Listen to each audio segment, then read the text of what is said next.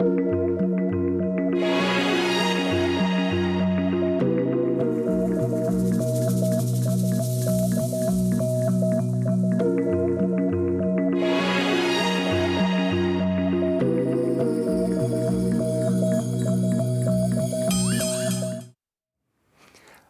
Bonjour et merci de nous retrouver pour la foi prise au mot, votre rendez-vous de formation chrétienne. Cette semaine, une question, comment lire la Bible? Cela suscite une seconde question, faut-il lire la Bible et pourquoi? Et si la réponse est oui, les questions continuent. Alors, comment ouvrir la Bible? Quelles sont les techniques à adopter pour euh, aborder un texte? Et enfin, faut-il lire seul ou faut-il s'inscrire à un groupe de lecture?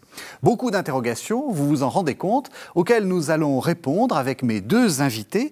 Le père Claude Lichtert, bonsoir. Bonsoir. Vous êtes prêtre, vous êtes bibliste à Bruxelles, vous êtes responsable de l'aumônerie aux cliniques universitaires Saint-Luc, c'est euh, à Bruxelles, et vous enseignez également à l'Université catholique de Louvain. Le père Loïc Bonisoli, bonsoir. Bonsoir. Vous, vous êtes curé à Metz, vous êtes accompagnateur du service de catéchèse et catéchuménat, et vous êtes également aumônier scolaire, vous enseignez également. Donc voilà, vous êtes euh, tous deux euh, d'expérience. Alors peut-être la, première question, euh, un peu naïve, mais je la pose quand même. Hein. Est-ce qu'il faut lire la Bible? Évidemment. je pense. Va être d'accord. Oui, il faut lire la Bible. Il faut lire la Bible. Il faut. si on veut avoir une histoire avec quelqu'un, se sentir attaché à une histoire, un patrimoine, s'il faut se sentir attaché à une communauté et avoir une actualité pour soi, lire quelque chose qui fait du bien ou qui interroge. Moi, je pense que c'est un des ouvrages qu'il faut avoir régulièrement sur sa table de nuit, oui, ou dans son salon. La, question préalable est peut-être aussi euh, faut-il lire? En, arrivant, en arrivant euh, dans le métro, on était sur une banquette à quatre et on était quatre lecteurs d'un ouvrage papier. Alors, quel contraste par rapport aux autres usagers du métro avec leur smartphone et toute la génération de la scroll génération euh, qui, euh, qui, qui, qui, regarde son smartphone en quelques secondes. Vous n'allez pas devenir moralisateur, Claude on est, on est des brontosaures à ce moment-là. Ah on s'est regardé tous les quatre en se disant mais qu'est-ce qu'on est en train de faire avec un livre ouvert? et, et, toute la question est d'abord de savoir est-ce qu'on est prêt à persévérer dans ce média-là? Est-ce qu'on est prêt à persévérer dans, dans, la lecture de livres, entre autres celui de la Bible? Parce que la persévérance demande du temps, de, de, allez, de, il faut vraiment s'accrocher quand même pour, pour lire et pour en faire quelque chose. Mm-hmm. Et la Bible s'inscrit aussi dans cette euh, exigence, prendre le temps et lire afin d'interpréter, si possible de comprendre, tout cela demande quand même une certaine euh, exigence. Mhm. Vous avez dit, c'est une question d'héritage aussi. C'est important ça pour le... Pour, parce que c'est vrai qu'on assiste de plus en plus euh, dans l'Église à venue de gens qui, qui, qui, qui, redécouvrent la foi ou qui la découvrent tout simplement et qui n'ont pas l'héritage. Peut-être que ces jeunes dans le métro regardaient la Bible en ligne. On ne sait pas où les textes du jour, sur leur smartphone ou sur leur, leur, tablette. Euh, mais euh, lire, lire, la Bible, c'est effectivement quelque chose qui relie à une histoire. Si on est passionné d'histoire, moi j'aime beaucoup l'histoire, les histoires en général, l'histoire d'un pays, l'histoire de où je viens, et j'aime bien savoir ce qui est passé avant moi, qu'est-ce qui s'est passé. La Bible n'est pas un livre d'histoire non plus entièrement à prendre au pied de la lettre, j'entends bien, mais c'est quelque chose qui a marqué des générations que peut-être mes parents, mes grands-parents, et bien avant moi, on s'est transmis. Et dans l'histoire du monde, on sait combien que c'est un livre qui a été important, qui a influencé, qui a peut-être même fait des, dégâts aussi. On a fait des dégâts au nom de la parole de Dieu, au nom de la mmh. Bible, mais aussi qui a tellement influencé et les artistes et des hommes et des femmes qui se sont mis à l'écoute, euh, qui ont transformé leur vie avec ce livre-là. Un livre beau, magique, dangereux aussi, mais c'est euh, un livre planétaire et qui raconte l'histoire des histoires des hommes, de femmes, d'enfants. Euh, c'est un, beau livre à, avoir parcouru une fois dans sa vie. Mm-hmm. Et d'où on vient permet de savoir où on en est mm. aujourd'hui. Mm. Donc c'est urgent de, lire la Bible, du coup Alors, Je ne parlerai pas d'urgence parce que euh, l'urgence, ou bien commencer une, une, question par il faut engendre une certaine contrainte, une obligation. Et je trouve que le, le premier, la première étape, c'est quand même euh, le désir, mhm. le plaisir aussi de lire. Et le plaisir, lorsqu'il est contraint par l'urgence ou le il faut, est directement euh, refroidi. Donc il, je, je, trouve que, que le, le tout est de créer un contexte qui me permet de trouver plaisir à découvrir des mots euh, qui ne sont pas les miens, une manière d'expression qui n'est pas la mienne, mais qui peut me rejoindre dans ce que je tente de vivre et de construire au quotidien. Mm-hmm. Vous avez du plaisir à lire la Bible? J'ai du plaisir, et bah, alors parce qu'il faut la travailler, il faut l'étudier. Moi, j'ai beaucoup de plaisir à, redécouvrir à chaque fois des textes, effectivement, d'être plongé dedans parce qu'on euh, on m'a demandé un conseil ou juste pour ma recherche personnelle. Et soudainement, le, texte me paraît à chaque fois euh, ou nouveau, ou alors je me dis, bon, bah, finalement, je l'avais mal vu, mal lu, mal regardé. Mais je suis d'accord, euh, il faut pas, j'en ai pas, je, ne veux surtout pas lire la Bible parce qu'il faut que je la lise. Alors là, mm. je, je, suis un mauvais élève pour ça, je n'aime pas être obligé de faire les choses. Ça dépend ce qu'il faut, bien sûr. Mais je ne dirais pas à quelqu'un, il faut lire la Bible. Je, suis d'accord essaye. Si tu as envie, il faut qu'il y ait un appétit. Il faut qu'il y ait vraiment une, une envie, qu'il y ait envie de connaître quelque chose, de se rapprocher, de, de voir avec d'autres, de, lire quelque chose que d'autres lisent aussi, donc de s'intéresser. Mais le faux, non, c'est un verbe que j'aime pas non plus, falloir, non, j'ai du mal avec ça, oui. quand, on est face à un texte, entre guillemets, qu'on nous demande de travailler, on tombe toujours, enfin très souvent, sur les mêmes textes pour des prédications, etc. Ah, on va y revenir là-dessus. Et là, il y, y, a vraiment un risque de, de fatigue, de savoir à l'avance ce qu'on va lire, donc de ne plus être capable de réellement lire, et donc le plaisir risque à ce moment-là d'être amoindri.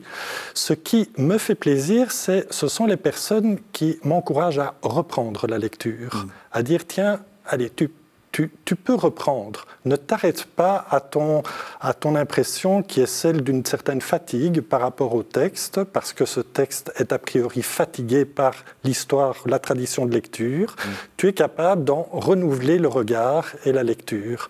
Et que quelqu'un me dise cela, ça, ça me fait plaisir. Mm.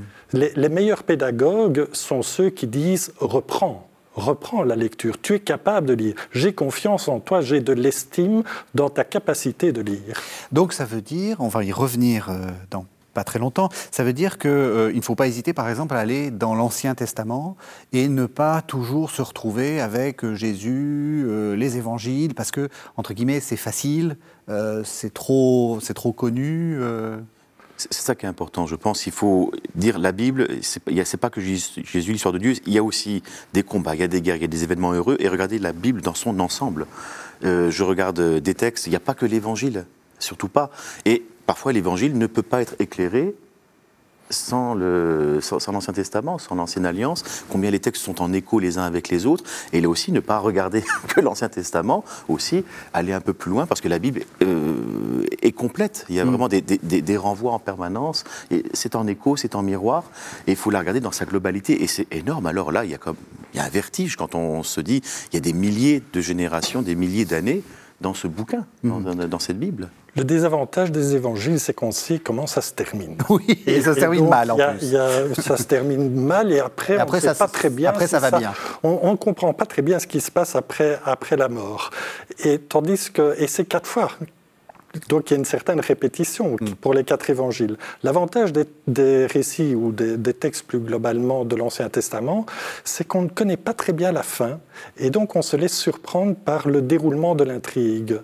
Et euh, les intrigues dans l'Ancien Testament sont plus complexes et ils rejoignent ce que notre vie a de complexe. Mm. Donc lire l'Ancien Testament, c'est aussi rejoindre ma complexité personnel, de lecteur, relationnel. Et en cela, je suis honoré de lire des textes qui parlent de tout ce que je peux vivre et entendre au quotidien.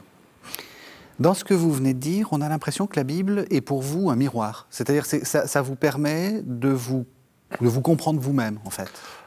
C'est un objectif, mais pas le seul, parce que euh, la Bible comme miroir risque à ce moment-là, je risque de faire de la du texte un prétexte, un prétexte pour rejoindre ma vie, mon vécu, et là, toutes les données un peu trop psychologiques entrent en jeu. La Bible reste un autre, mmh. donc le miroir me renvoie à moi, mais il, il renvoie aussi à un autre.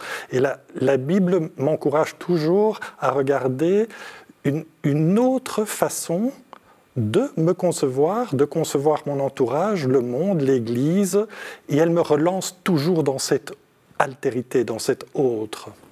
Vous êtes d'accord? Oui, c'est comme ça que je disais que la Bible peut être un instrument dangereux si on ne fait que coller à l'actualité, ou alors on veut chercher, on veut instrumentaliser, on veut utiliser la Bible, parce qu'il faut que je trouve un texte sur l'appel des disciples. Il faut que je trouve un texte parce que j'ai un ami qui est malade et qui a besoin d'être consolé, et on va utiliser la Bible, je pense, dangereusement, ou se l'utiliser soi-même, dire il faut que je trouve un passage qui va me consoler, je prends au hasard, et ça va être très dangereux aussi de faire pif paf pouf ah, avec la Bible. Ah, ou, je, je, vous rejoins tout à fait parce que c'est pas magique la Bible. Le, le problème, c'est les titres à ce moment-là. Hein. Je cherche un titre, le titre à ma problématique et je, je, trouve un texte biblique. Jésus en a parlé, c'est formidable, voilà, ça me rejoint. Ben, ah, oui, d'accord. Cette fameuse phrase, ça me rejoint. Ça me rejoint, oui. Et, et ce, ce, qui, ce qui, pour moi, par exemple, dans, dans mon, mon travail d'aumônier en milieu hospitalier, je peux chercher sans cesse des textes en fonction de, de la souffrance, de la fragilité, de la vulnérabilité. Et je me suis satisfait de prendre les lectures du jour. Parce que finalement, c'est un texte que je reçois, que je ne m'approprie pas, que je ne choisis pas et donc par rapport auquel je dois me laisser étonner et surprendre. Et donc euh, il y a une forme de fragilité à recevoir un texte que je n'ai pas choisi. Et donc je rejoins par cette démarche-là la fragilité de l'autre, le patient, qui l'entend avec moi, et il entend à ce moment-là mes bredouillements parce que je ne vois pas très bien le lien, il entend mes incompréhensions parce que très souvent je ne comprends pas ce texte, et, et finalement, étonnamment, on se rejoint là. Si je l'avais choisi de moi-même, à ce moment-là, il aurait dit, mais il, a ses trucs et filons, c'est le spécialiste finalement de la Bible. Hein. Euh, moi, je pense que je suis tout à fait pénible aussi dans le service de catéchèse que j'accompagne ou même avec les paroissiens. Euh, je n'aime pas du tout prendre les textes évidents.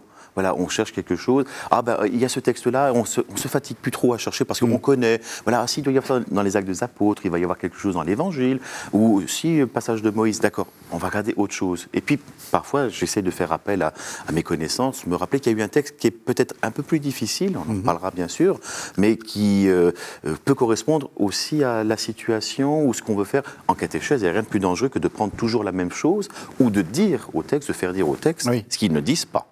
Alors ça, c'est terrible. Hein, Jésus qui guérit les malades, mais on oublie, on passe complètement à côté d'un autre message.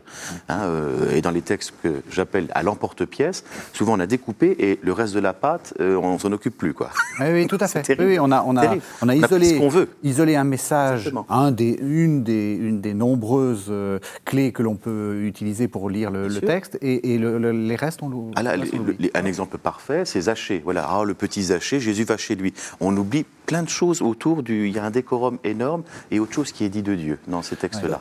toujours relancer l'interprétation. Hein. L'interprétation ne peut jamais être clôturée et mm. surtout celui qui, euh, qui entreprend la lecture du texte ne peut jamais à un moment donné dire on, a fini d'interpréter. Et donc lui aussi peut sans cesse relancer la lecture et dire allez, prenons le temps de relire mm. ensemble, parce que dans la relecture, il y a une autre perception du texte qui va s'ouvrir à nous.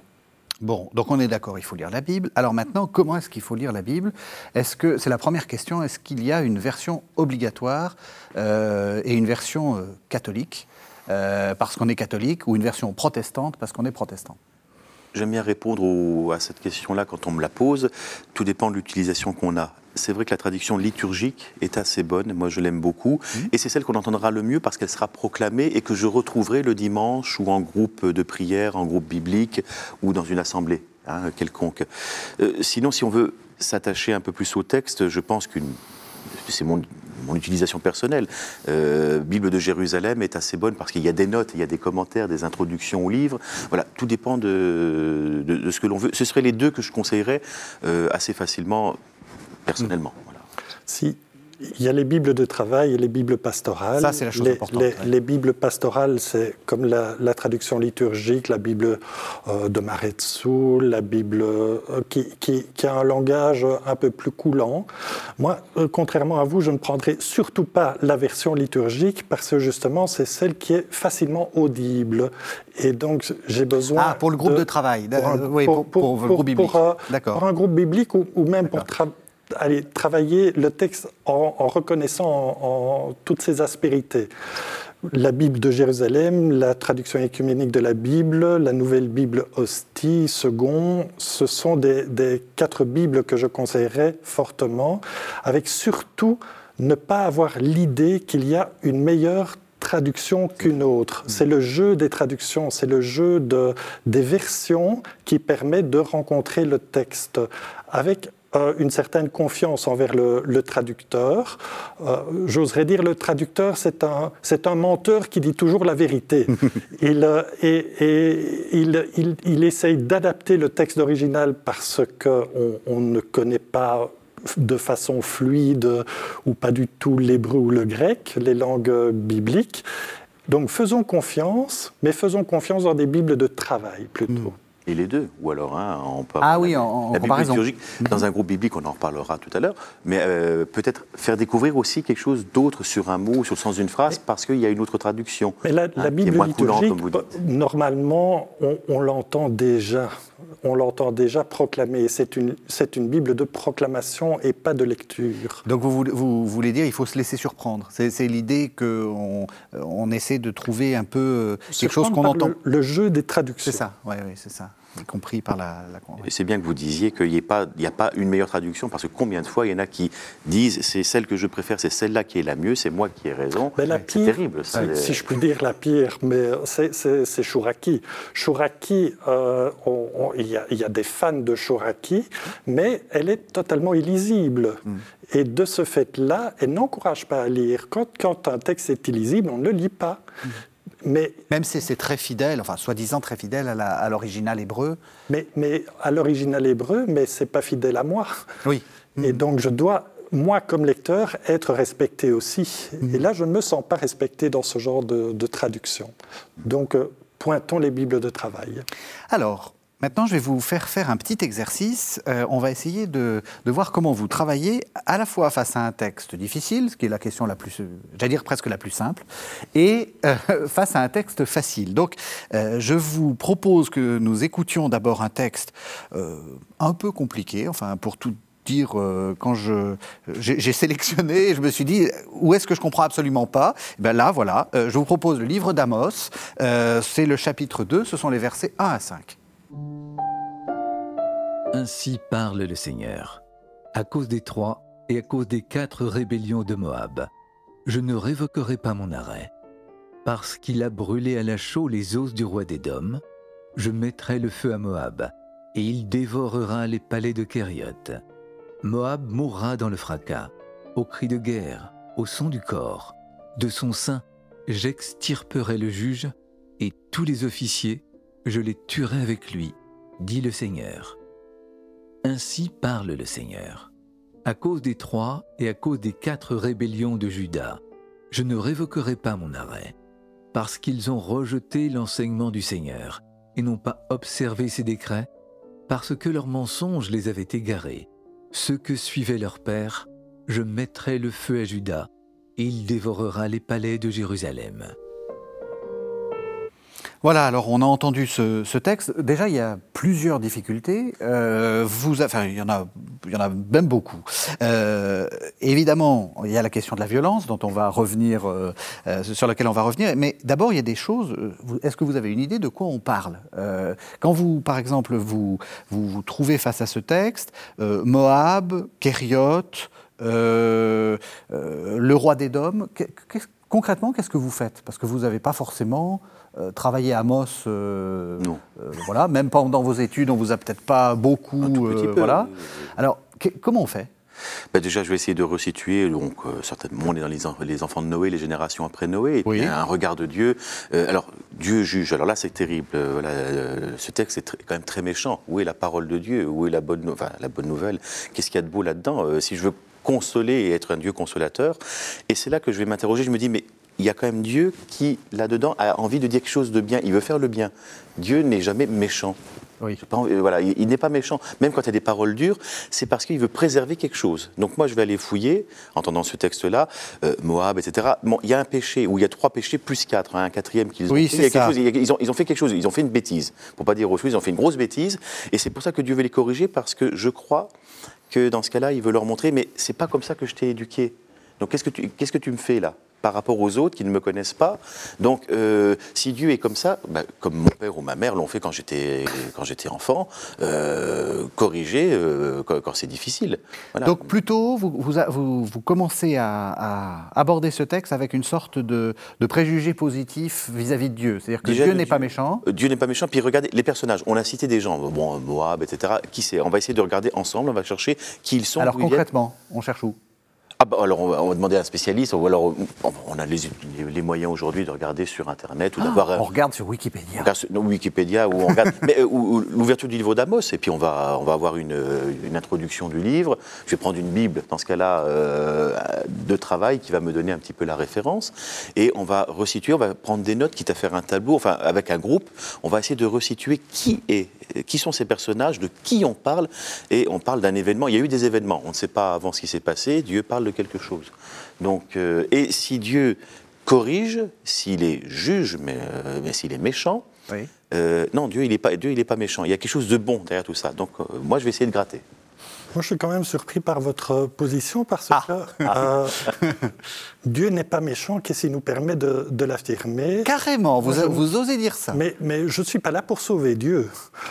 Oui, il se Euh, tout seul. ça. Moi, j'aimerais. euh, en fait, je, je suis complètement surpris par votre choix. Je, je trouve que c'est euh, totalement indigeste, que c'est inaudible comme texte. Vous auriez pu prendre le Lévitique, ce sera encore pire. Oui. Euh, je en entendant cet extrait, en fait, je n'ai rien compris. Et Moi non plus. j'ai envie de refermer le livre. Donc, Oui. j'ai pas envie de commencer. et je trouve que quand on a envie de refermer le livre et on est face à une première résistance, la Bible risque de devenir intéressante. Parce que qu'est-ce qui va me pousser à ne pas refermer totalement le livre? C'est souvent un autre lecteur qui me dit, tiens, ici on est au chapitre 2, c'est peut-être intéressant de lire le premier chapitre pour voir comment tout cela a commencé qui m'encourage, qui, m'aide à persévérer, mais je ne suis pas là pour affirmer qui est Dieu. Je suis là d'abord pour euh, découvrir toute la complexité de ce personnage comme toute la complexité des êtres humains qui, se, qui sont entremêlés dans cette intrigue particulièrement nébuleuse. Alors, Amos, euh, c'est le, je dirais le chantre de la justice sociale. Alors, une fuite possible par rapport à l'exigence de ce texte, de dire justice sociale, ça c'est le pape François, c'est on va plutôt lire une encyclique. Parce qu'à ce moment-là, le langage est contemporain Oui. et, et ce sera nettement plus facile que de euh, repérer les, les données de justice sociale du temps d'Amos. C'était il y a longtemps, au 8e siècle avant notre ère. Non, ça ne nous concerne plus du tout à cette époque-là. Vous voyez, c'était des violents, c'était des barbares. Aujourd'hui, on est civilisé. Et le pape François, dans un langage beaucoup plus facile à lire, on va plutôt lire l'encyclique. Donc ça, c'est une manière de ne pas lire la Bible. Donc, est-ce que je suis prêt à rencontrer mes résistances? L'autre lecteur va m'aider pour cela. Le faire seul, c'est très dur. Et lire Amos seul, c'est presque éprouvant.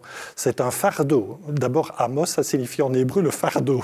Donc, c'est vrai, c'est pour dire que le prophétisme est un fardeau, mais la lecture peut être un fardeau aussi. Donc, euh, d'abord, reconnaissons qu'on ne comprend pas. Euh, et que, mais est-ce que quand on ne comprend pas, quand, euh, dans une rencontre, quand, si je ne vous comprends pas, est-ce que j'abandonne la relation? Ben non, je, je vais tenter quand même de trouver un autre biais pour tenter de vous comprendre, que la relation perdure. Et, et à ce moment-là, il y, a, il y a un déclic qui risque d'arriver. Mais, mais, mais Dieu, Dieu est là pour déclencher peut-être ce déclic, mais je n'ai pas, à, à mon avis, à le sauver de sa méchanceté, parce que de la méchanceté, il y en a chez lui aussi. Alors, est-ce que vous sauvez Dieu, Père Loïc Non, je veux- Dieu se sauvera tout seul, il n'a pas besoin de moi, c'est lui qui me sauvera à la rigueur. Mais euh, moi j'ai envie de me dire, euh, si Dieu il dit ça aujourd'hui, vous parliez à l'instant, euh, c'était il y a huit siècles avant notre ère, maintenant on est civilisé. Un texte comme cela, aujourd'hui, pourrait très bien nous rejoindre. On pourrait écrire la même chose. Moi, j'ai envie de dire que Dieu pourrait nous reprocher la même chose, des comportements où on a brûlé des adversaires, on a mis à sac et à feu euh, des, des- euh, des notions royales et des notions euh, voilà, euh, sacrées, etc. On se prétend mieux que les autres. Encore aujourd'hui, il y a huit siècles, où c'est encore aujourd'hui, moi, je, je pense que Dieu nous ferait les mêmes reproches. Oui, tout à fait. Parce qu'en fait, faire ces reproches-là n'est- empêche finalement de voir la violence d'aujourd'hui. Dire à l'époque c'était comme ça. Donc les- les- le repli sur l'histoire, aller voir comment ça s'est passé au 8e siècle. Mais est-ce que je suis prêt à rencontrer cette violence qui donne des mots aussi sur ma propre violence? Parce que l'Ancien Testament est cru à ce niveau. Mais est-ce que vous diriez qu'il ne faut pas savoir qui est Moab, qui est Édom, qui est, ce que c'est que Kériot et, Pas dans un premier temps. Dans un premier temps, lisons. Et surtout, évitons les introductions qui nous empêchent de lire. Hmm. Les introductions, les présentations, euh, ça viendra en son temps. Mais d'abord, décortiquons le texte. Euh, Ah, mais si vous ne comprenez pas, peur, si vous ne savez pas qui les trois et quatre rébellions de Moab Eh bien, euh, commençons par le premier chapitre. Donc ici, on est au chapitre 2. Ça, ça veut dire aussi, j'ai été trop vite. J'ai négligé euh, la première page. Quand, quand vous négligez la première Ça, c'est de ma faute. Quand vous négligez la première page, à ce moment-là, vous risquez d'imaginer ce qu'elle est, au lieu de vraiment s'y confronter. Ah ouais, attendez, là j'arrive dans un groupe biblique, j'en suis à Isaïe 66, je vais me taper les 65 chapitres d'avant? Euh, je, je- je- vous voyez, à, à l'époque, c'était des rouleaux. Ça veut dire que quand on, on- on roule, pour arriver au chapitre 66, il faut passer obligatoirement par le premier, le deuxième, troisième, jusqu'au 66. C'était pas la reliure. À l'époque, on passe facilement du premier au 66e. Donc, celui qui lit le 66e est supposé avoir parcouru les chapitres précédents. Donc, ne- certes, on, euh, on- on peut ne pas commencer par le premier chapitre, mais ne pas négliger qu'il y a eu un parcours qui a mené jusque-là. Vous nous dites ça, ça parle. Ça, ça aussi, c'est quelque chose, enfin, c'est un présupposé qu'il faut avoir. La. Bible a Et- quelque chose à dire. Et tant mieux pour ce texte-là, s'il arrivait dans un texte biblique, je me dis, mais tant mieux parce qu'il faut un petit peu dépoussiérer la Bible, ou qui est un petit peu sucré, qui est un peu magnifique, un peu magique. Il y a des textes odieux, comme cela, dans la Bible aussi. Euh, Dieu parle, ou alors même les hommes pourraient dire des choses cruelles comme ça. On peut parler des psaumes, etc., où on a envie de venger, on a envie de sacrifier, on a envie de tuer sur place les personnes. Et c'est dans la Bible. Et, et tant mieux parce que combien de fois on a envie de prendre le texte et de le mettre à la poubelle Non, ça va pas parler aux gens. Si, c'est dans la Bible, tu le respectes, tu le gardes et tu le prends pour toi. Et même si ça te fait violence, bah, tant mieux, c'est que peut-être tu es malade quelque part, ou que tu n'as pas compris, ou euh, s'il brûle, s'il brûle les doigts, s'il brûle les yeux, ce texte-là, j'ai envie de dire tant mieux. On ne le, ne le pousse pas, on le garde, c'est dedans, ça veut dire quelque chose. Voilà, c'est c'est ma conviction, il y a quelque chose qui est derrière. Je n'irai pas défendre Dieu spécialement, il n'a pas besoin de moi, voilà, je le dis. Mais que, que mes résistances et ma façon de, de, de ne pas accepter le texte tel qu'il est puissent être reconnues. Oui, oui, de dire, de dire ça, me- ça, me, ça me dégoûte ou Ça me dégoûte Ça me parle pas. L'idéal, c'est de le dire à quelqu'un d'autre. Ça- Ah, ça- oui. Qu'un autre entende mes dégoûts par rapport à ce passage. Je ne peux pas accepter cette image-là de Dieu. Je ne peux pas im- imaginer qu'il soit à la source d'une forme de violence. Je ne peux pas concevoir euh, tel contexte. Je ne peux pas concevoir qu'il s'applique ainsi. Et que l'autre, à ce moment-là, dire, mais tiens, il y a peut-être un autre point de vue à, à adopter. Mais le faire seul, c'est très difficile. J'ai j'ai besoin de l'autre qui m'encourage à reconnaître mes résistances et à les dépasser. Notamment ces textes-là, ne pas les lire seuls, c'est très, très- là très dangereux. Moi, je pense. On les lit, tout seul, on se fait vite une image, alors très très fausse, ou alors on est complètement apeuré, on n'a plus envie d'aller plus loin. Et euh, si on tombe seul face à ce texte, il faut surtout appeler les urgences. et alors, c'est qui et, en sont les urgences? Bah, Un spécialiste ou un, curé? son, curé, ça, appeler son prêtre ou un, ou un ami ou quelqu'un voilà, euh, qui est aussi croyant. Je suis tombé là-dessus, aide-moi. Euh, ça me fait mal, ça me, ça me chatouille les oreilles. Ça me... Pas forcément un croyant. Hein. Il peut y avoir simplement des, des lecteurs qui, tout en dehors de, de la foi, m'aident à lire autrement. Mmh. Et et ça, ça, moi, ça me fait plaisir de voir quelqu'un qui, qui me dit, qui reconnaît ma lecture, mais qui m'encourage à ne pas l'absolutiser, à, à la voir autrement. Alors je vous propose, euh, donc on a, on a commencé par le texte difficile, on va, on va essayer de voir ce qui se passe quand on a un texte facile. Alors j'ai pris, euh, pris le texte que vous connaissez bien, puisque vous le prêchez tous les Noëls. Euh, le texte de Luc, c'est le chapitre 2, ce sont les versets 1 à 7. Or, en ce temps-là, parut un décret de César Auguste pour faire recenser le monde entier. Ce premier recensement eut lieu à l'époque où Quirinius était gouverneur de Syrie. Tous allaient se faire recenser, chacun dans sa propre ville. Joseph aussi monta de la ville de Nazareth en Galilée à la ville de David, qui s'appelle Bethléem en Judée, parce qu'il était de la famille et de la descendance de David pour se faire recenser avec Marie, son épouse, qui était enceinte. Or, pendant qu'ils étaient là, le jour où elle devait accoucher arriva. Elle accoucha de son fils, premier-né, l'emmaillota et le déposa dans une mangeoire, parce qu'il n'y avait pas de place pour eux dans la salle d'hôte. Voilà, alors ça, euh, Claude Lichtert, vous le connaissez par cœur et vous allez nous faire. Hein, c'est pas un cadeau. Ah non, dites-moi pas ça. C'est le texte le plus facile et le plus. Là, là vous savez quoi dire. Ah ben, en fait, c'est tout le danger. Je sais quoi dire. Ça veut dire que je n'ai plus besoin de lire quand je sais quoi dire. J'ai quelque chose à dire, mais j'ai pas à lire et à écouter. Or, je suis d'abord là pour lire et écouter le texte. Ce texte est un texte euh, un peu fatigué et euh, parce que lu à chaque période de Noël, et surtout encombré, contaminé par l'affection qu'on lui porte, l'affection familiale, l'ambiance de, Noël, encombré aussi par la tradition de lecture, par une lecture un peu euh, euh, mielleuse. Mmh. Euh, on, rabote les, les, contours.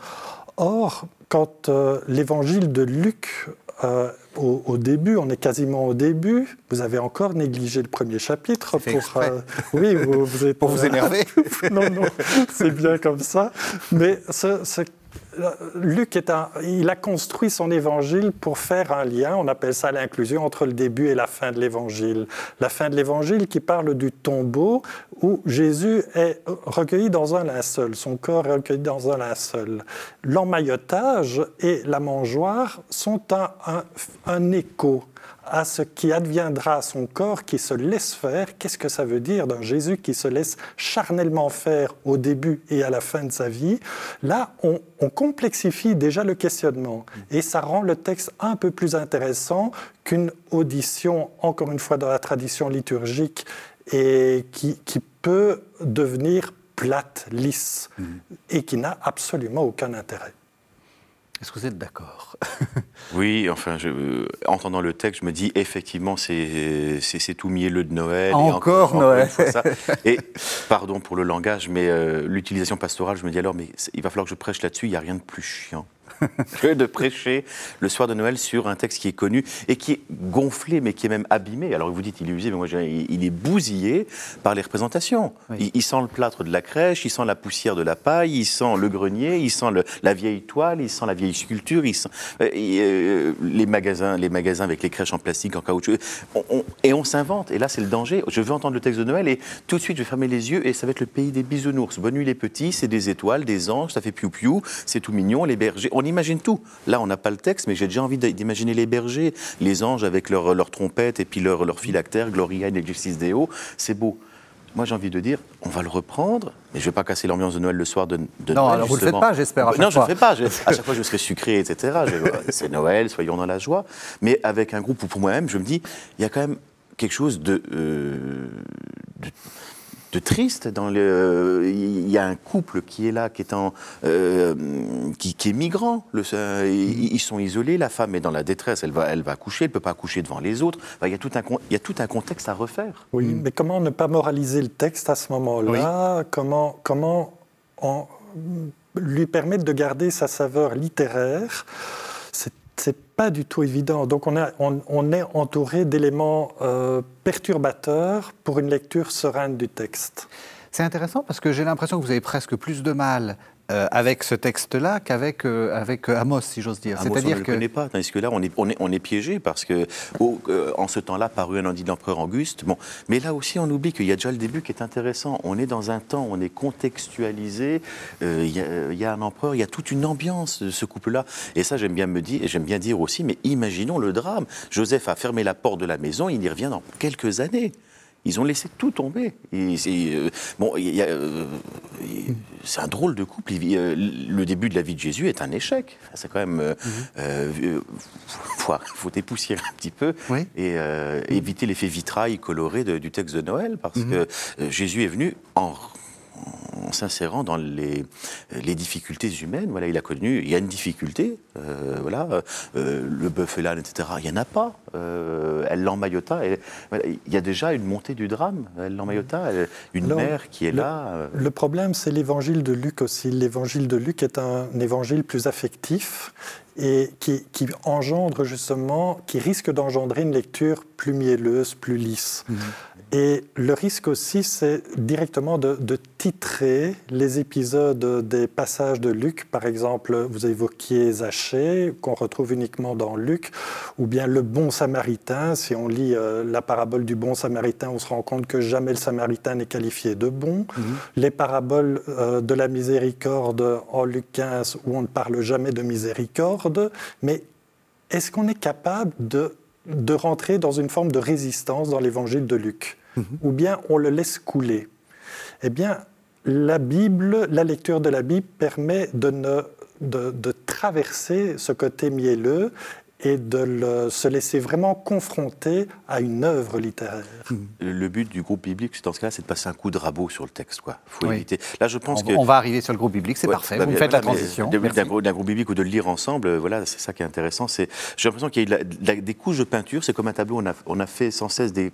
Et là, il faut passer un petit coup. Il faut enlever, revenir à l'origine parce qu'il y a des têtes de chapitre. Il y a des choses qui dépassent. Il faut être un petit peu étété pour le, revenir les, au texte. Les choix d'éditeurs et même les introductions, les présentations le texte juste, mhm. avec différentes versions sous les yeux. Oui, vous avez raison. Le, titre même, souvent, est une clé de lecture qui est peut-être un peu trop... Inutile. Oui. mais c'est comme ça qu'on les repère. C'est comme ça, qu'on les repère. Hein, le bon samaritain, je vais chercher, je ne cherche même pas le numéro de chapitre, je vais chercher le, titre. Oui, tout à fait, tout à fait, oui. Et vous seriez prêt à changer Le vilain samaritain Le samaritain. Le samaritain. Alors on arrive donc justement à cette, à cette idée du, groupe biblique. Euh, d'abord, euh, Comment est-ce que... Euh, une question un peu, peut-être un peu, un peu naïve. Est-ce qu'on peut faire un groupe biblique sans en parler à son curé? J'ai envie de dire oui. non, mais vous voyez, c'est le rapport avec l'Église? Est-ce qu'il faut, est qu'il faut être forcément. Euh, et d'abord, est-ce qu'il faut que le, curé soit, le, soit ah le, patron du groupe biblique Non, parce que s'il y a plusieurs groupes bibliques dans la paroisse, il va passer déjà ces, après-midi ou ces soirées à faire des groupes bibliques. C'est gentil de penser à nous, mais essayez déjà par vous-même. Mhm. Après que le curé soit informé, c'est poli, mais si vous avez commencé à faire une démarche entre vous, tant mieux. Peut-être que je me poserai la question, euh, avec mes paroissiens ou ce groupe, qu'est-ce que vous avez pris comme, euh, comme outil, comment vous vous réunissez, qui anime, etc. dans ce cas-là, d'accord. Mais euh, faut-il vraiment demander à son curé ou en parler à son curé Ça veut dire que, monsieur le curé, on aurait besoin de vous. Et alors là, j'ai envie de répondre, commencez d'abord, je viendrai après, parce que... mais à, un moment donné, il faudra être là, mais juste en participant. Le, curé n'est pas forcément l'animateur. Faut que ça, vous n'en aurez pas parce que les curés, ils vont pas forcément participer à un groupe qui, entre guillemets, ne sert à rien. Et surtout, un groupe biblique ne doit servir à rien. Il ne doit pas avoir d'objectif pastoral, d'objectif euh, pour faire dans la paroisse, aucun objectif. Il est sans méthode, sans recette, sans objectif. Mhm. Et donc, il y a une gratuité fondamentale à lire.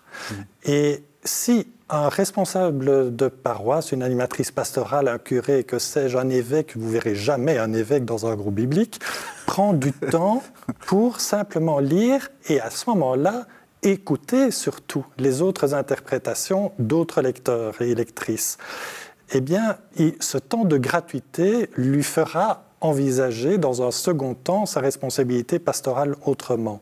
Mais acceptera-t-il de vivre ce temps de gratuité? Eh bien, honnêtement, non, j'en vois pas, parce qu'il y a toujours un effet de performance chez un responsable pastoral.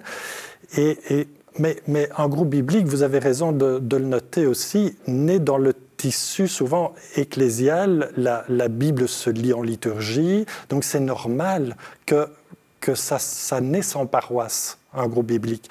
Mais souvent, très souvent, en tout cas dans, les lieux que je fréquente, si ça naît en paroisse, à un moment donné, le lien se défait parce que le groupe biblique a acquis une forme d'exigence et de fraternité qu'il ne retrouve pas lorsqu'il va dans une liturgie dominicale, dans, un, dans, un, dans, son, dans le contact avec les autorités de la paroisse, parce que justement la façon d'exercer l'autorité, le pouvoir. Oh, mais vous, êtes, euh, vous êtes critique, dites donc, monsieur l'abbé. Un groupe biblique doit l'être. Un groupe biblique apprend à l'être en lisant. En lisant, on devient critique. Eh bien, à ce moment-là, rares sont les groupes bibliques qui se maintiennent dans le tissu paroissial parce que justement, ils ne perçoivent plus la connexion entre ce qu'ils entendent à l'Église et ce qu'ils vivent dans leur groupe biblique. J'espère que vous n'êtes pas d'accord. Non, je suis pas trop d'accord. Dans le sens où euh, déjà il faut que les, personnes euh, puissent être nourries euh, par rapport à ce qu'elles entendent le dimanche, parce qu'on prend pas le temps le dimanche. Il va être lu une seule fois, proclamé peut-être même avec des, micros très, très mauvais, et puis de mauvaises sonos, et puis de mauvaise diction, ou un diacre qui, ou un prêtre, ou un évêque qui saura pas lire ou qui va parler trop vite. Mais on, et on s'y attend et on se pose et on est piégé par le commentaire de Monsieur l'abbé, de, de Monsieur le curé, son homélie, et c'est tout. Là, on a la chance pendant un un bout de temps de triturer le texte, de le regarder. Alors je ne sais pas, j'ai pas vraiment d'expérience, désolé, mais je ne sais pas si les gens arrivent vraiment à sentir que c'est l'occasion d'être critique avec un texte. On le lit, on met de l'affect.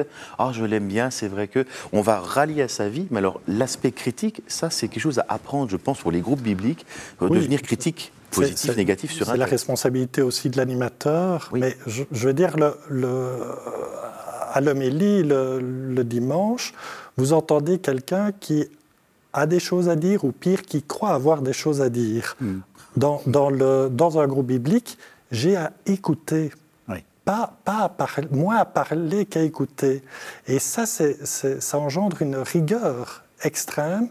Si j'ai l'impression le dimanche dans l'homélie que le prédicateur n'a pas pris le temps d'écouter avant le contexte qui le fait vivre pastoralement, je le sentirai immédiatement que sa parole pour... Euh, euh, lui qui aime dire des choses prend le dessus sur sa capacité d'écoute. Hmm. Là, c'est vraiment le contraste pour moi. Un groupe biblique n'a pas beaucoup d'avenir s'il est rigoureux sur le tissu, dans le tissu paroissial. Hmm. Hélas. Ou s'il veut avoir toutes les explications et tout savoir sur le texte et avoir les, réponses aux questions. Oui, c'est ça. C'est la question, du, la question du spécialiste. Est-ce que, justement, l'un et l'autre, vous semblez dire, euh, euh, le curé n'est pas nécessaire. Euh, est-ce que c'est pas parce qu'en fait, on vous met dans une position où vous êtes piégé, c'est-à-dire euh, celui qui est censé euh, connaître la Bible, alors que, vous la connaissez, mais, vous n'êtes pas forcément un bibliste. vous, ça va, mais tout le monde n'est pas comme ça. Et puis, et puis, dans la position de devoir professer la parole de l'Église. combien de fois les gens vous disent, enfin, j'imagine, hein, et, et qu'en pense l'Église? Oui, alors, alors ça veut dire quoi? Oui, voilà, c'est ça. donc il faut le prendre comment? Voilà, c'est ça aussi la question. Il faut le prendre du comment? Du coup, vous êtes piégé.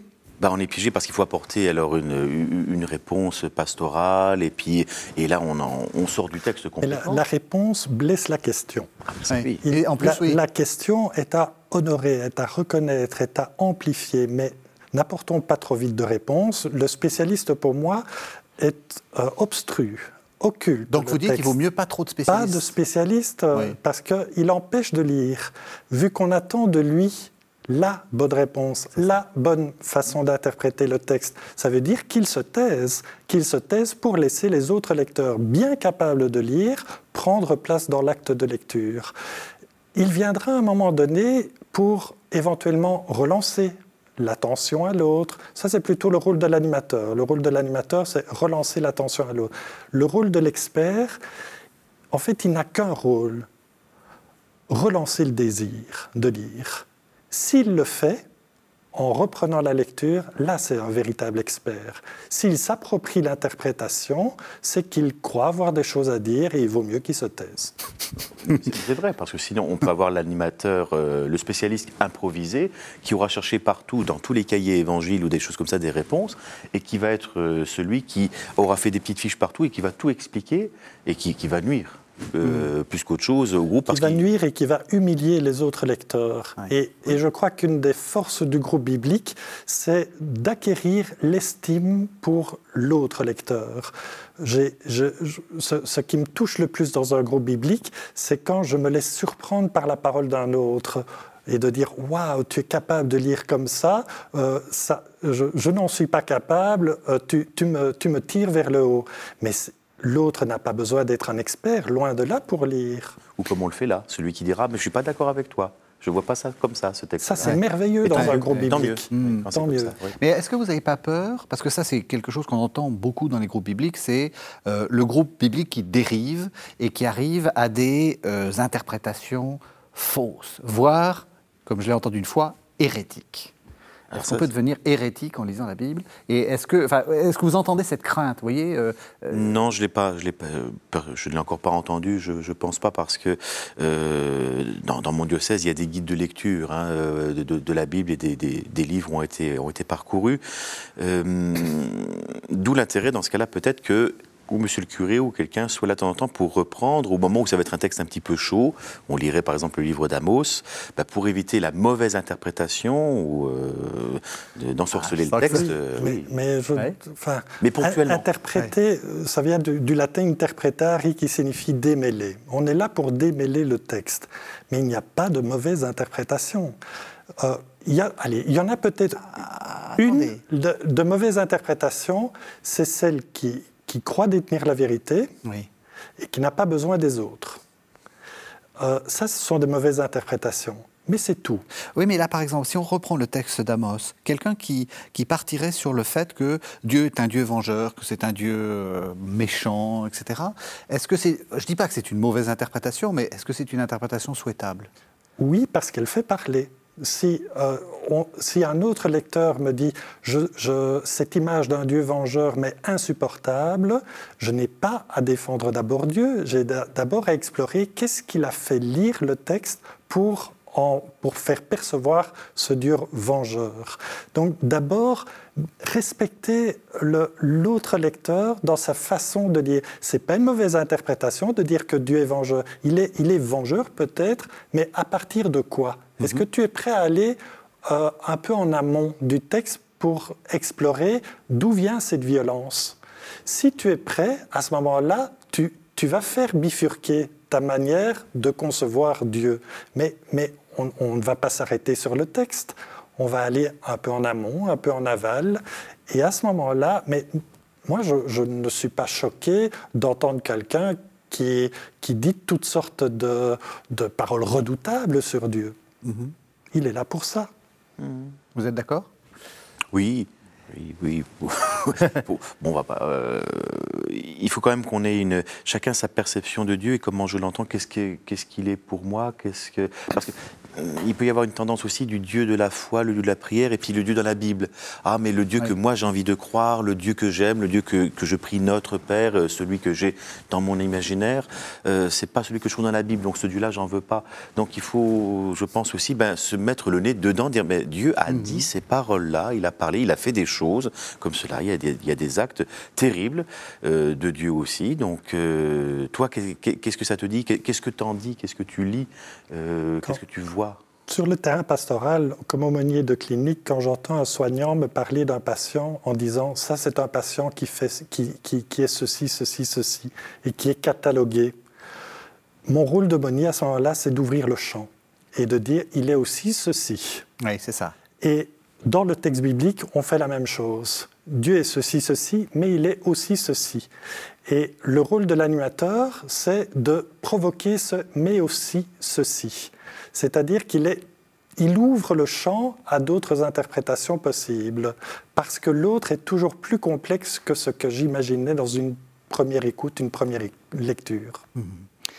Une toute dernière question, parce qu'on est à la, fin de, l'émission.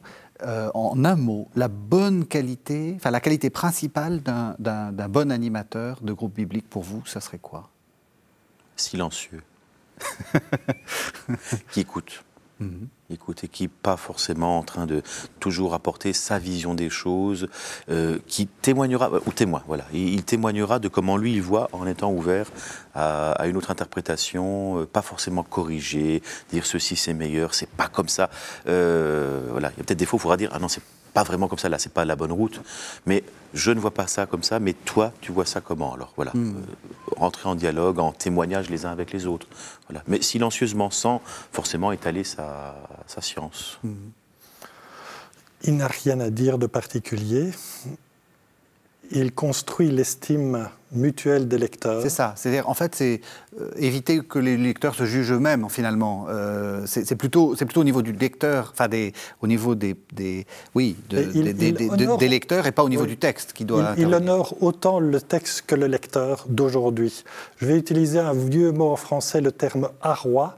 Il, apporte l'arroi, c'est-à-dire ce qui permet aux, aux voyageurs d'avancer sur son cheval contre les désarrois que l'on peut, dans lesquels on peut s'empêtrer, les désarrois d'Église. Et un groupe biblique, très souvent, sauve de tous les désarrois dans lesquels on peut s'enfermer en Église. Alors, deux, deux invités, trois livres. Euh, je vous propose pour euh, continuer euh, cette, cette, réflexion sur, euh, sur la Bible. Euh, un premier livre de Claude Lichtert, Lire la Bible ensemble, aux éditions d'Omuni Press. Donc c'est un peu le, livre qui est le service après-vente de, de, cette émission, oui, si, on, si, on, peut dire.